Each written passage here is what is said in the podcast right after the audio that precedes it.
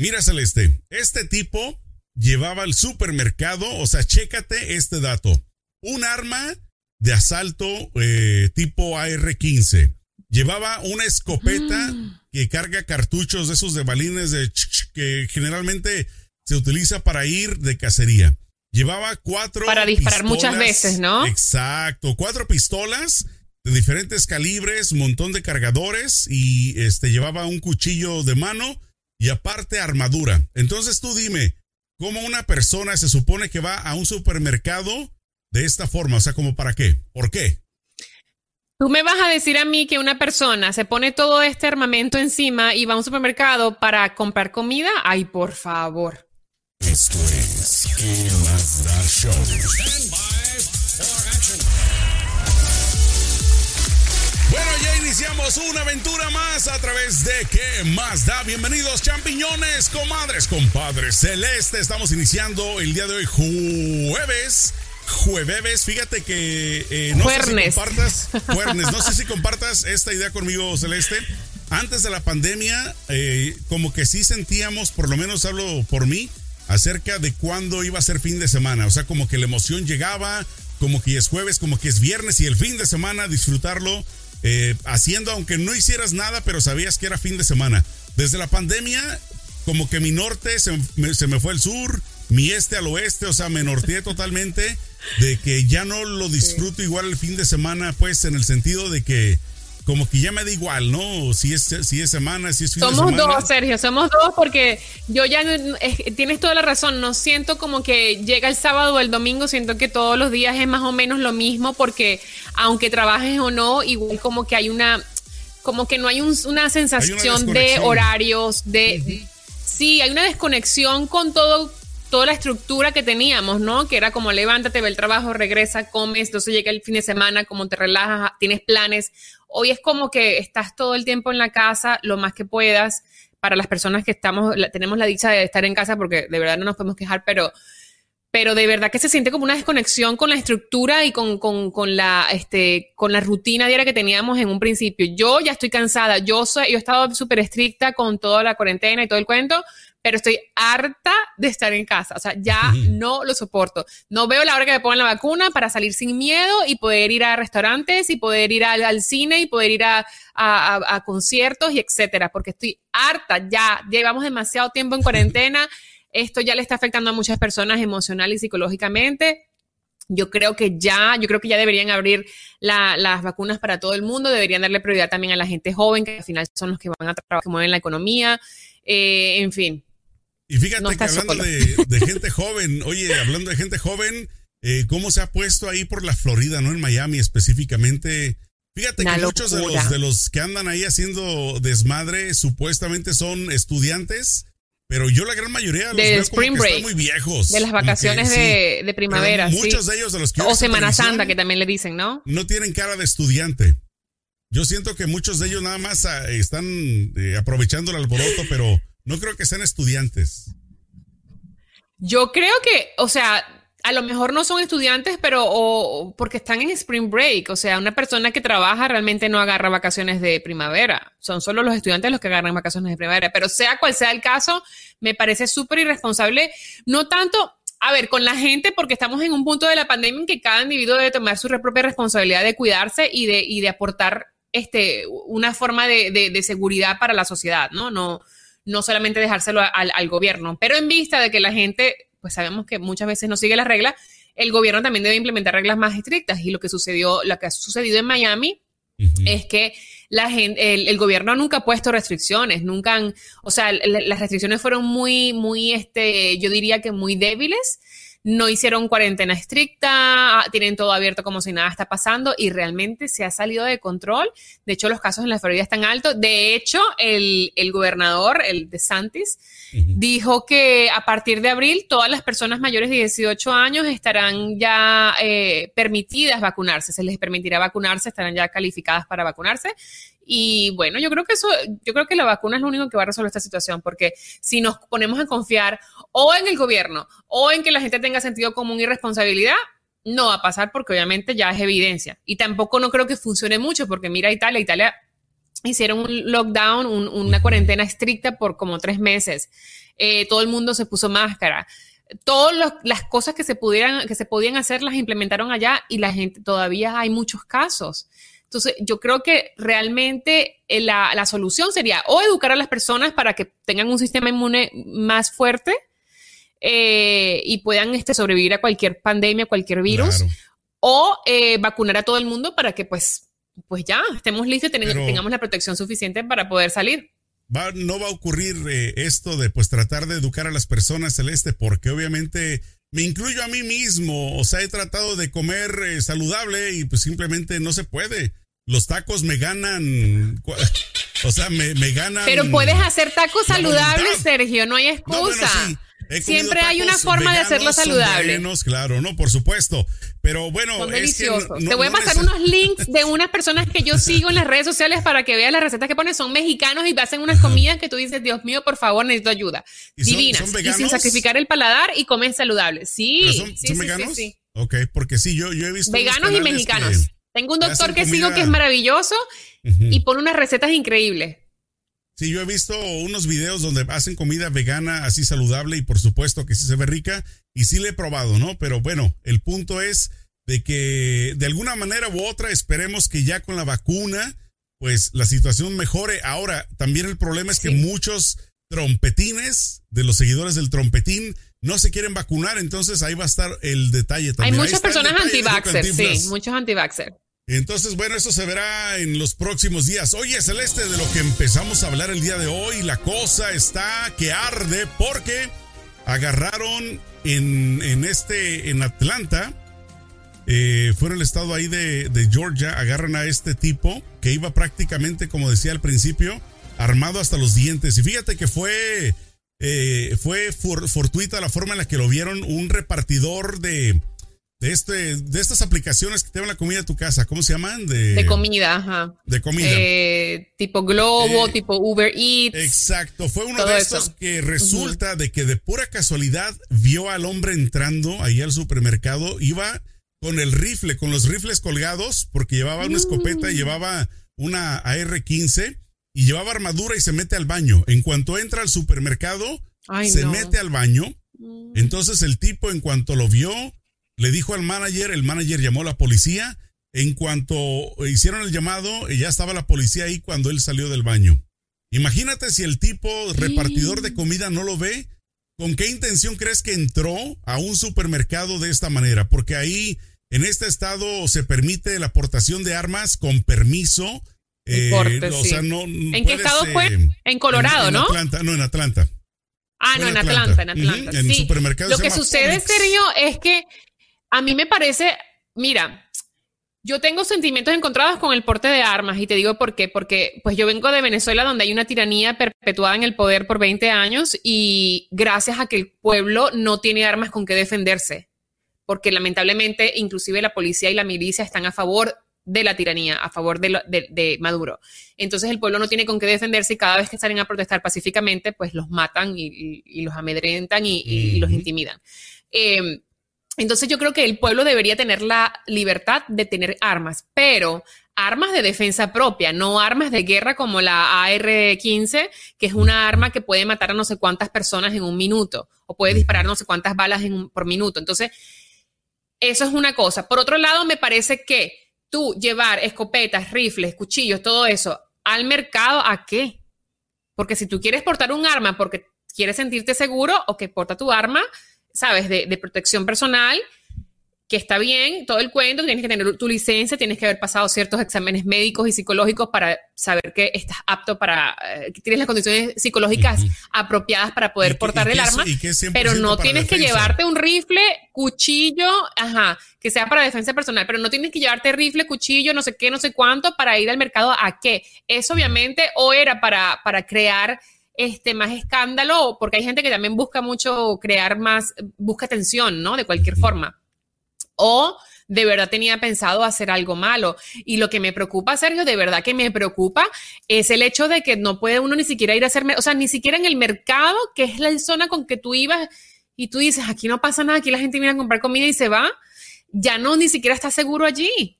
Entonces, como que, ay, yo no sé, yo no sé qué va para todo esto. Yo solo espero que nunca me toque estar en una situación de esas, porque de verdad que sería terrible. lo más triste de la situación celeste es de que se pone de moda esto de, o sea, cualquier tipo de, situación negativa se pone de moda. Si es eh, asesinatos múltiples, los demás se inspiran y empiezan a querer hacer lo mismo.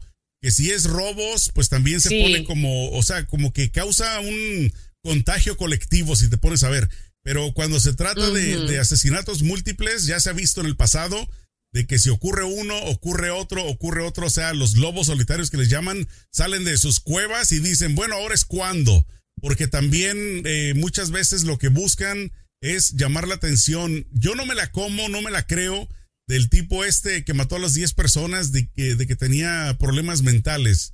Porque si una persona tiene problemas mentales, mira, yo, o sea, yo entiendo eh, y tampoco soy un experto, los problemas mentales son muchos y de diferentes intensidades, pero como una persona que está loca tiene la capacidad para ir y comprar un arma y saber que la va a utilizar para matar personas. No, o sea, el problema no es que no, yo sí creo que tenga problemas mentales, porque de hecho para ir a matar gente hay que tener problemas mentales. ¿no?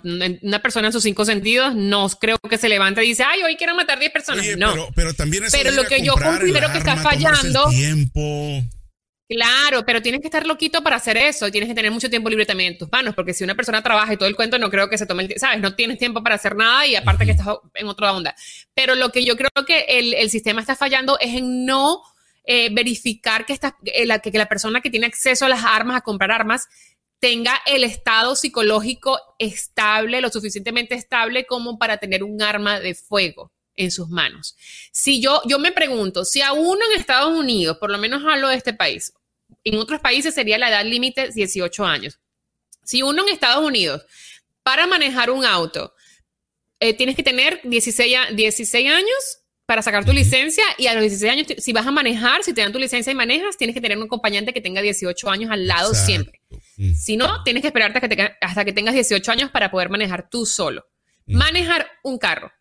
Si tú necesitas tener 18 años para eso, si tú necesitas tener 21 años para poder comprarte una cerveza en un bar, si tú necesitas tener eh, ciertas edades para, para hacer ciertas cosas en la vida aquí, que son cosas cotidianas, ¿por qué eh, no, y, tienes que presentar exámenes, por ejemplo, para la licencia de conducir, tienes que presentar un examen escrito y uno, y uno práctico. Eh, ¿Por qué tú para comprar un arma no tienes que tener un proceso? ¿Por qué no hay un proceso? Yo creo que el sistema está fallando y creo que se tiene que eh, reformar las leyes de deporte de arma porque no puede ser posible que la gente va a, cualquier tienda, a un Target, a un Walmart y, compran un arma como si fuese comprar un caramelo. Entonces el resultado es este, las masacres en las escuelas, masacres en los supermercados, masacres en las tiendas. ¿Qué es eso? Porque una, una cosa que yo también he pensado muchas ocasiones, ¿por qué no? Si, si le dan la, el, digamos, la autorización de que una persona compre un arma, a mí no me importaría, Celeste, si voy a comprar un arma y me dicen tienes que esperar seis meses, por ejemplo. Exacto. O tienes que esperar un año. A mí no me importaría porque ¿cuál es la urgencia de tener una pistola ya que, que, no les da tiempo de de veras investigarte, de que lo debería hacen de manera express? O sea, me explico, debería ser un proceso de que, ok, todo el mundo debería primero, debería tener primero, a dar claro. un año, una cosa así que haya tiempo suficiente para buscar bien tus antecedentes. Debería tener, exacto, que busquen tus ah, que, que, estudien tus antecedentes. Si no tienes antecedentes penales, pues perfecto que cumplas con los requisitos de permiso, de que pagues lo que se necesite pagar para tu licencia y también que tengan un periodo de gracia, no sé, 10 días, 15 días, 30 días, no sé, algo por el estilo. Y un examen profundo psicológico y psiquiátrico para ver si de verdad estás capacitado y estás en tus cinco sentidos como para portar un arma de fuego. ¿Sabes qué? Porque cuando te digo, o sea, no quiero ser redundante, pero cuando tú sacas la licencia de, conducir, yo me acuerdo cuando yo saqué mi licencia de conducir aquí en Estados Unidos, me dijeron, es que manejar un auto es como llevar una pistola en la mano. Puedes matar a alguien. Ok, perfecto, me parece muy bien. Entonces se debería tratar con la misma seriedad y con la misma rigidez a las armas de fuego. ¿Sabes desde dónde, creo yo que sería importante investigar a las personas? Desde la escuela. O sea, que quien mm. quiera comprar un arma desde la escuela, lo averigüen cuántas eh, expulsiones tuvo, si era violento, si era un bully. O sea, todo empieza desde, desde la preparación, desde que eres niño, desde ahí se nota si tú vas a tener problemas eh, psicológicos tal vez más adelante o si fuiste abusado, no sé. Yo considero de que no puede nada más decir, bueno, vamos a ver si te han arrestado o si has tenido, este, o si no has pagado infracciones, cosas así, yo creo que no es suficiente.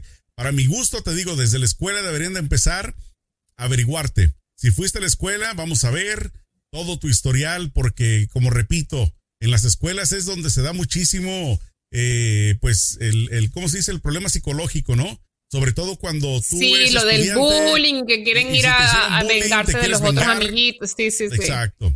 Entonces, ¿por qué no empezar desde ahí? Digo yo, ¿no? Pero bueno, eso. Eso obviamente Yo creo que debería, sí, tienen que haber una reforma, Sergio, porque también este, tienen que haber muchas reformas en todos los sentidos, la verdad, en muchos aspectos y en muchas este, eh, eh, eh, lugares o, situaciones. también estaba leyendo, por ejemplo, acerca de los, los cazadores, los que van a cazar por, que se llama Trophy Hunter. Eh, que van a cazar por, por diversión, que van a matar animales por diversión. A mí eso me parece la cosa más aberrante del mundo. O sea, que tú te vayas y te, y te goces y te, y, te dé placer el dispararle a un animal inocente, me parece aberrante. Hace falta algo en su eh, vida. De alguna manera les hace falta. Me parece, sí, y aquí, y aquí en este país de verdad Sí, y aquí en este país, lamentablemente, este país es muy maravilloso en ciertos aspectos y en otros necesita trabajar mucho. Eh, es un país muy joven también, ¿no? Eh, que va avanzando a la velocidad de la luz, pero siento que hay que, hay que reformar ciertas cosas y siento que es un país que está obsesionado con las armas. Hay una obsesión, o sea, tengo que tener armas, tengo que tener esto. O sea, eh, cálmense, aquí nunca se ha peleado una guerra, o sea, en la, en la época moderna de Estados Unidos nunca se ha peleado una guerra en suelo americano. Entonces yo digo, cálmense, o sea, tampoco estamos en, en Siria que todo el día están bombardeándolos, ¿no? O sea, si me entiendes? No hay, no hay ese, ¿por qué esa obsesión? Porque esa obsesión sí no tienen un motivo, o sea, la, la, era moderna me refiero, no hay un motivo del por qué. Entonces es, una, una cosa, una fijación, las armas, tengo que tener rifles, tengo que tener esto. Y, es por qué, si las armas se usaron para matar, las, las armas son para matar, las armas son para agredir, no entiendo cuál es la obsesión de algo que claro, te puede proteger en cierto momento, pero ¿cuáles son las probabilidades? Aquí casi. Pero volvemos al principio. En comparación con otros países, aquí casi nunca pasa nada. Volvemos al principio de la historia. Un arma es para defenderte solamente. O sea, que no te agarren con los pantalones abajo en tu casa. Si se mete un ladrón, si se mete alguien que quiera hacerte, hacerte daño a ti o a tu familia, tienes todo el derecho, por supuesto, como ser humano, de defenderte. Pero ya eso de tener un rifle, una AK, AK-47, honestamente no hay necesidad a menos que, como dices tú, que vivas en un país, o sea, tú te imaginas si tú vivieras en, Venezuela en este momento y tienes una R15, te sintieras bien confiada, bien tranquila de que no te van a llegar a, querer hacer algo este, los madureños, ¿no? Vámonos, véngase, véngase, vamos a la protesta, vénganse conmigo, yo lo defiendo.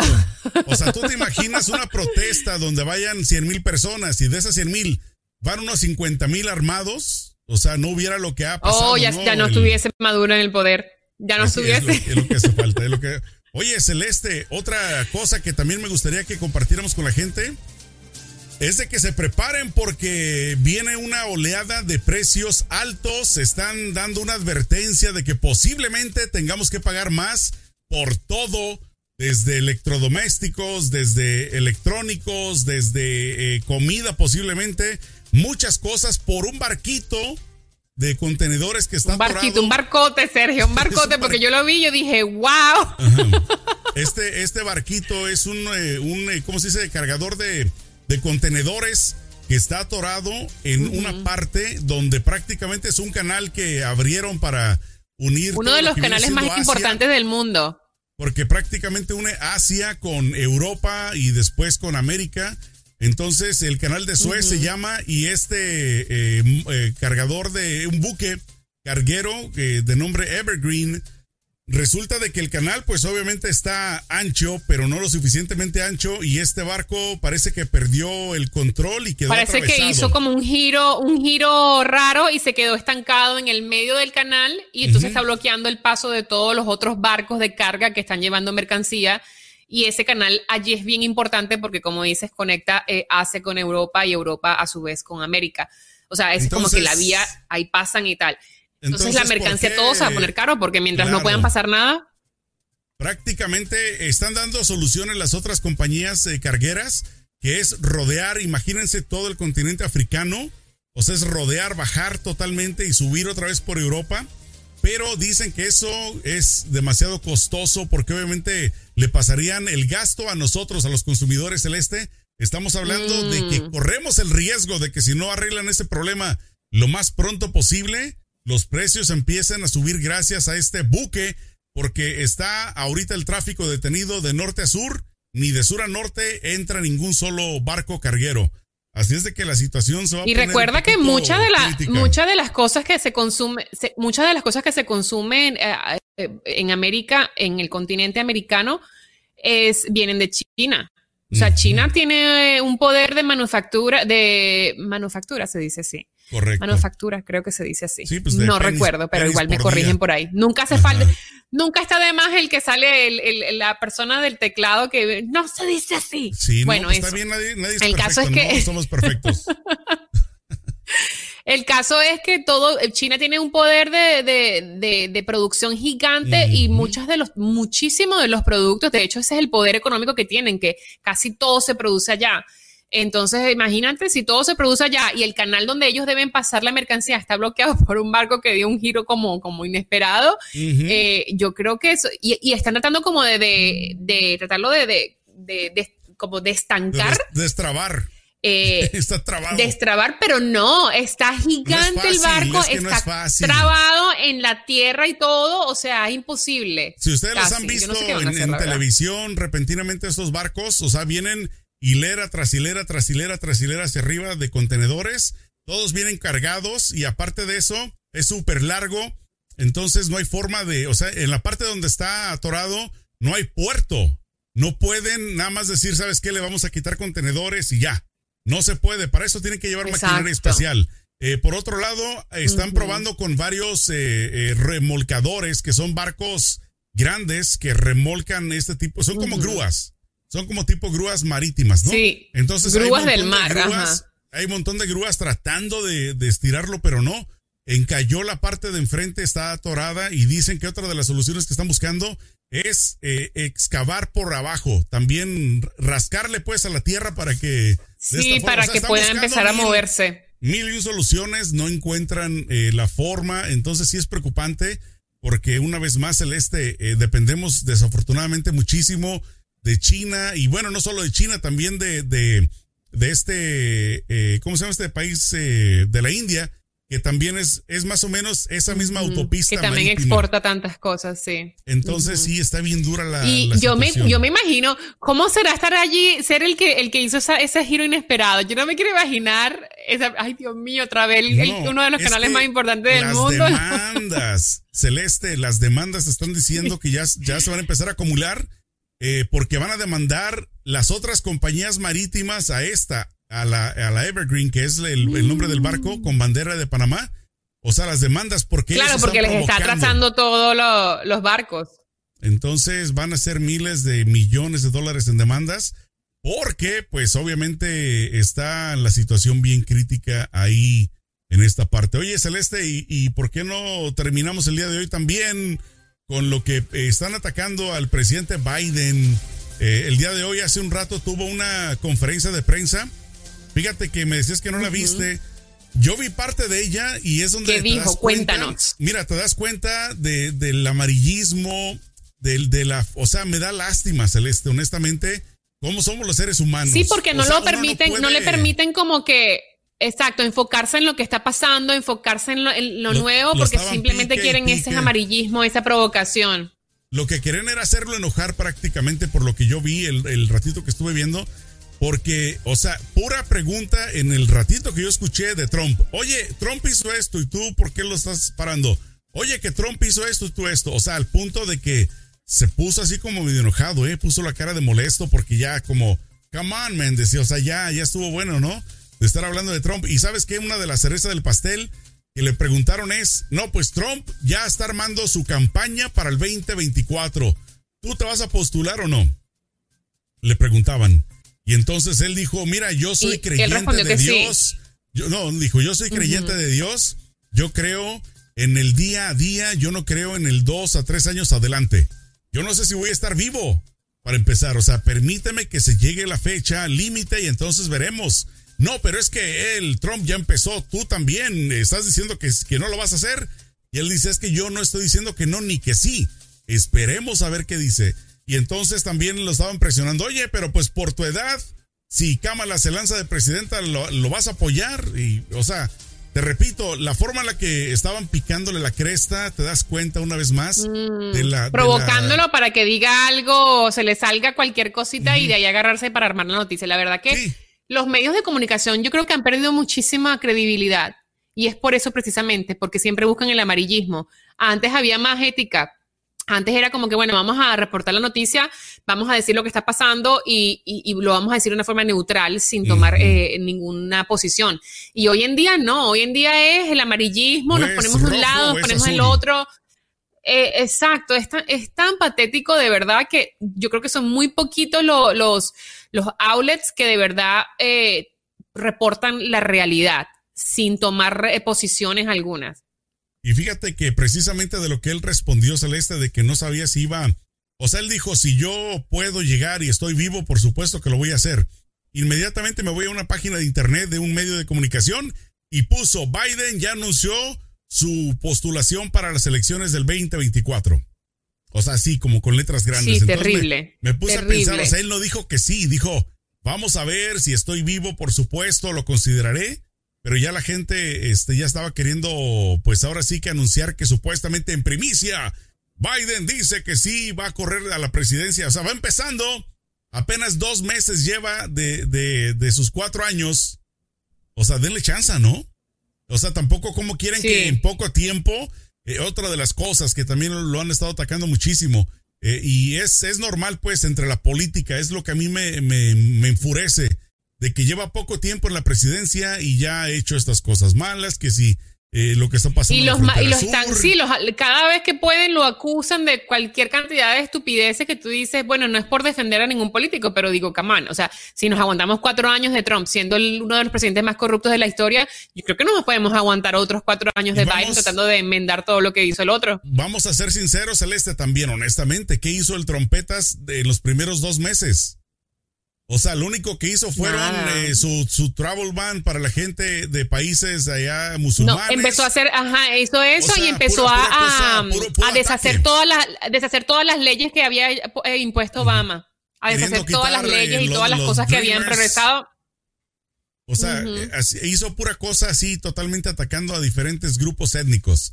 Entonces, Biden no ha hecho eso, pero, o sea, tienen que darle chance de que, de que vea cómo va a solucionar los problemas. O sea, tampoco es de que él levante el dedo y lo haga automáticamente. No se puede, desafortunadamente. Qué bueno que fuera así.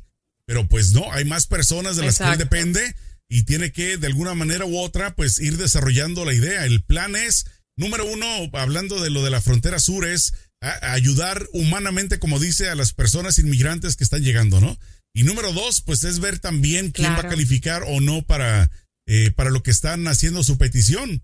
Porque no todo mundo quien está llegando. Además que también puso un, equipo, un equipo eh, calificado y, muy eh, como concentrados en reunir a los niños migrantes con sus padres que en la, en, el, en, la presidencia de Trump los habían separado y habían hasta, hay hasta 1.500 niños desaparecidos y no, es un desastre, pero él puso Nadie un sabe dónde quedó la bolita donde, exacto, un equipo donde van a hacer investigaciones y van a poder, si Dios quiere, reunir a los niños migrantes con sus padres. Claro, pero bueno, eso se verá una Pero y todo eso lo ha hecho en dos meses. Hay que darle chancecita también un poquito. Que créeme que los primeros que vamos a estar criticando a Biden, si Biden no hace algo bueno, somos nosotros los demócratas. Claro. Porque nosotros no estamos en ese, ese cult-like. Nosotros, si, no, si hace algo malo, vamos a, a criticarlo y se va y que venga otro no vamos a estar con pasiones ni con ese enamoramiento. Rápidamente, ahorita que estamos hablando de, los demócratas, ¿escuchaste el escándalo de tu gobernador, el último escándalo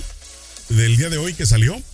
De Cuomo. De, de Cuomo. No, ¿qué pasó? Es que no, yo estoy desconectada, Dios mío, ¿qué pasó? Prácticamente. Hoy le sacaron otra cosa que se me hizo ridícula, sinceramente, Celeste, te lo digo honestamente que cuando en marzo del año pasado, cuando no había, eh, cuando había escasez de pruebas de COVID, o sea, cuando apenas empezaban a salir lo de las pruebas, eh, pues le sacaron los trapitos de que porque él, ah, para él, su familia y su círculo más cercano les consiguió pruebas, pues como quien dice, para tener la seguridad o la tranquilidad de que no tenían COVID.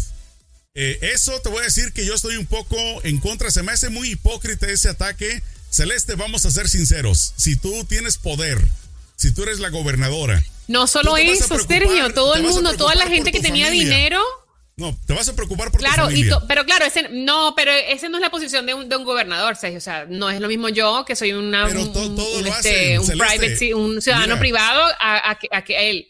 Si uno el problema aquí, Sergio, te voy a decir cuál es el problema con me Cuomo. por mi gente y por mis allegados para que me ayuden. Ayúdate que yo te ayudaré, ¿no? O sea, si yo estoy bien sí, pero, pero está mal visto porque moralmente, moralmente un, un, trabajador público debería proteger al pueblo primero que protegerse a él. Pero eso es un caso. Ese es un, un, punto. El otro punto es lo que pasa aquí, para que tengas un poquito de perspectiva, es que acuérdate que el, el, investigador de los taxis, de los impuestos de Trump y que están, eh, eh, el, el persecutor, el, el, abogado que va a estar eh, atacando a, Trump en la, en la, en la corte, está en Nueva York. Y está respaldado por Cuomo y todo el team y todos los demócratas de, New York.